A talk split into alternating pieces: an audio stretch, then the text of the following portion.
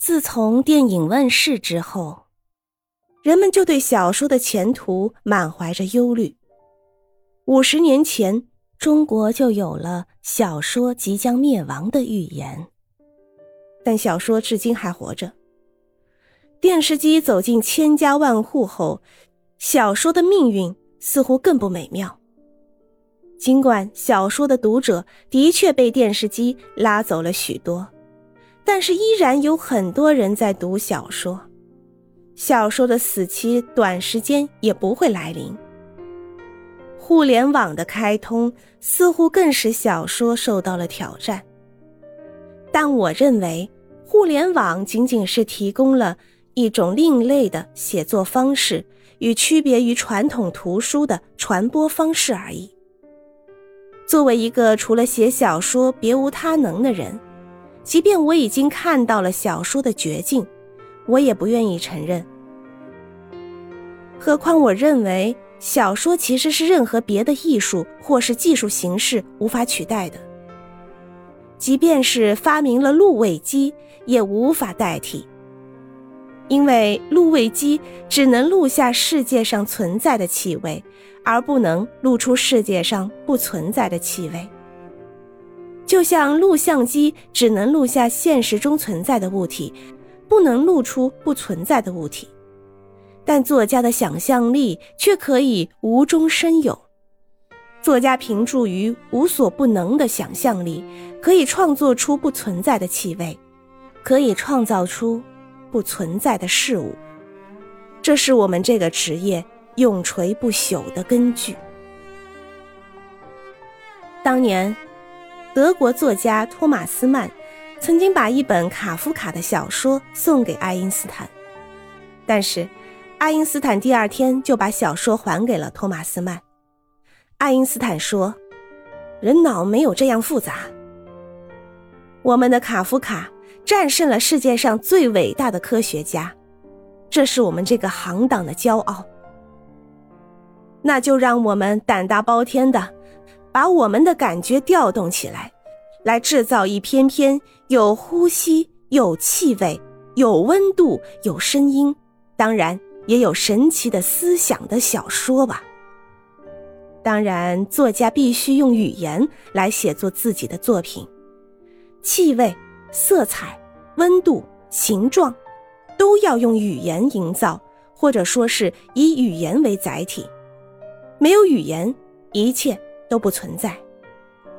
文学作品之所以可以被翻译，就因为语言承载着具体的内容。所以，从方便翻译的角度来说，小说家也要努力的写出感觉，营造出有生命感觉的世界。有了感觉，才可能有感情。没有生命感觉的小说，不可能打动人心。让我们像乌苏里江里的大马哈鱼那样，追寻着母河的气味，英勇无畏的前进吧。让我们想象远古时期地球上的气味吧。那时候，地球上生活着无数巨大的恐龙。臭气熏天。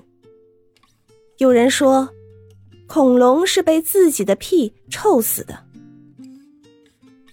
我将斗胆向我国的负责奥运会开幕式的领导建议，在二零零八年奥运会开幕式上，在火炬点燃的那一刹那，应该让一百种鲜花、一百种树木、一百种美酒合成的气味猛烈的散发出来。使这一届奥运会香气扑鼻。让我们把记忆中所有的气味调动起来，然后循着气味去寻找我们过去的生活，去寻找我们的爱情、我们的痛苦、我们的欢乐、我们的寂寞、我们的少年、我们的母亲、我们的一切。就像普鲁斯特借助了一块马德莱纳小甜饼，回到了过去。我国的伟大作家蒲松龄在他的不朽著作《聊斋志异》中写过一个神奇的盲和尚，这个和尚能够用鼻子判断文章的好坏。许多参加科举考试的人把自己的文章拿来让和尚嗅，和尚嗅到坏文章时就要大声的呕吐。他说：“坏文章散发着一股臭气。”但是后来那些惹得他呕吐的文章却都中了榜，而那些被他认为是香气扑鼻的好文章却全部落榜。台湾的布依族流传着一个故事，说在一个村庄的地下，居住着一个嗅觉特别发达的部落。这个部落的人善于烹调，能够制作出气味芳香的食物，但他们不吃。他们做好了食物之后，就摆放在一个平台上，然后全部落的人就围着食物不断的抽动鼻子。他们依靠气味就可以维持生命。地上的人们经常潜入地下，把嗅味部落的人嗅过的食物偷走。我已经把这个故事写成了一部短篇小说。在这篇小说中，我是一个经常下到地下去偷食物的小孩子。小说发表之后，我感到很后悔。我想，我应该站在嗅味部落的立场上来写作。而不是站在常人的立场上来写作。如果我把自己想象成一个嗅味部落的孩子，那这篇小说必然会十分神奇。